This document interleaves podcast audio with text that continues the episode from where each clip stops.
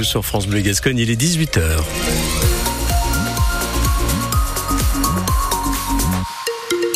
Les infos avec vous, Marion Dion-Bellary-Bagé. Dans l'actu ce soir, le soulagement de François Bayrou, relaxé par la justice et les enseignants à nouveau appelés à faire grève demain. Mais d'abord, Carl, à la météo avec un ciel qui va rester couvert. Absolument, avec des brumes et brouillards qui vont se former notamment en deuxième partie de nuit. Demain, les brouillards matinaux se dissipent à la mi-journée pour laisser place encore à un ciel euh, plutôt couvert, même si euh, le soleil devrait euh, pointer le bout de son nez en fin d'après-midi. Les températures maximales pour demain, entre 11 et 14 degrés. Un accident mortel ce matin sur les routes landaises. Ça s'est passé un peu avant 10 heures sur la départementale 43, c'est-à-dire la route entre Pissos et Liposteil, juste à la sortie de la commune de Liposteil. Il s'agit d'un choc frontal entre une voiture et un poids lourd. Selon des témoins, la voiture se serait déportée pour une raison inconnue sur la voie opposée et aurait percuté de plein fouet le camion qui arrivait en face. Le conducteur de cette voiture, un homme de 71 ans, est décédé. Il était déjà en arrêt cardio-respiratoire quand les secours sont arrivés. Ils ne sont pas parvenus à le réanimer. Le chauffeur du camion, lui, est indemne. Le maire de Baquet va devoir rendre des comptes à la justice. Et eh oui, Pierre Mallet comparaîtra devant le tribunal correctionnel de Mont-de-Marsan le 30 avril prochain pour prise illégale d'intérêt. C'est le procureur de la République qui l'annonce dans un communiqué. On lui reproche d'avoir fait voter le reclassement de l'une de ses parcelles en zone agricole énergie renouvelable afin de pouvoir y installer des panneaux photovoltaïques. On lui reproche également d'avoir vendu l'un de ses terrains à la commune de Binquet, ce qui pour un maire est autorisé, mais limité à un certain plafond, plafond qui aurait été largement dépassé. Pierre Mallet admet avoir pu commettre des irrégularités formelles, mais conteste tout caractère intentionnel. Vous avez toutes les infos sur cette affaire sur francebleu.fr. C'est un cauchemar de cette année qui vient de s'achever. Le soulagement de François Bayrou, relaxé au bénéfice du doute ce matin dans l'affaire des assistants parlementaires européens du Modem, affaire qui l'avait conduit à démissionner de son poste de garde des Sceaux en 2017.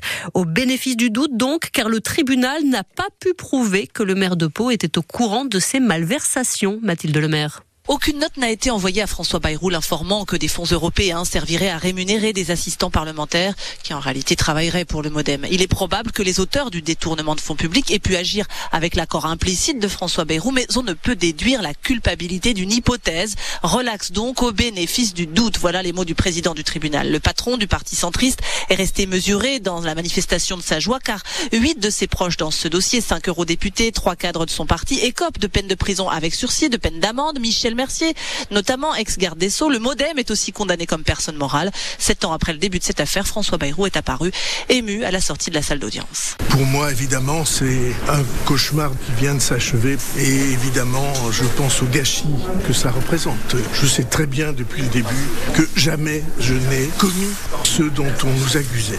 Jamais. Est-ce que ça ouvre la voie pour de nouvelles responsabilités? Écoutez, on va attendre quelques minutes, quelques heures pour réfléchir à cet avenir. Moi, ce qui m'intéresse, c'est l'engagement et les missions. Les deux procureurs au procès avaient demandé la condamnation de François Bayrou à 30 mois de prison avec sursis. Le parquet pourrait donc faire appel de la décision. Il a 10 jours pour cela. Mathilde Lemaire pour France Bleu. Sans surprise, l'Assemblée nationale rejette la première motion de censure déposée contre Gabriel Attal. 124 députés ont voté pour. Or, pour aboutir, cette motion de censure devait recueillir la majorité absolue, soit 289 voix. Les députés de gauche reprochaient au Premier ministre de ne pas avoir sollicité de vote de confiance après son discours de politique générale la semaine dernière. Nouvelle journée de mobilisation demain dans l'éducation nationale. Ah oui, les enseignants demandent davantage de moyens, des hausses de salaire et parmi les sujets de crispation, il y a également les fameux groupes de niveau au collège qui seront mis en place à la rentrée prochaine dans tous les cours de maths et de français en sixième et en cinquième dès le mois de septembre et puis ensuite pour tous les niveaux à partir de la rentrée 2025. Les syndicats n'en veulent pas.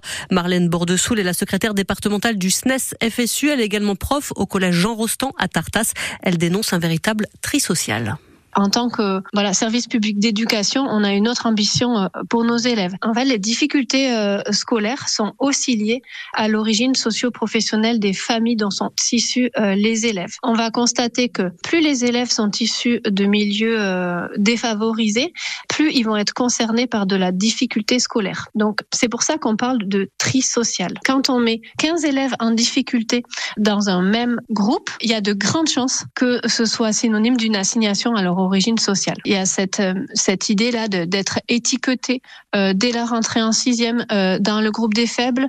voilà pour la construction de l'élève, la confiance en soi. On sait que ça va être très délétère sur ce type d'élèves qui sont déjà fragiles scolairement et cette assignation au groupe des faibles, pour nous, c'est tout à fait insupportable. Les syndicats attendent également des précisions hein, quant à l'organisation de ces fameux groupes de niveau. Il n'y a pas de rassemblement prévu demain dans les Landes pour cette journée d'action. Après les agriculteurs, les ostréiculteurs, ceux du bassin d'Arcachon, ont mené depuis ce matin une opération barrage filtrant sur l'A660, l'autoroute qui dessert le bassin d'Arcachon. Les huîtres sont en effet restées interdites à la consommation et à la vente pendant 24 jours en plein pendant la période des fêtes de fin d'année à cause d'une contamination au norovirus responsable des gastro La filière qui réalise environ 50% de son chiffre d'affaires lors de cette période déplore une perte de 5 millions d'euros. Les professionnels réclament donc maintenant des aides de l'État. La météo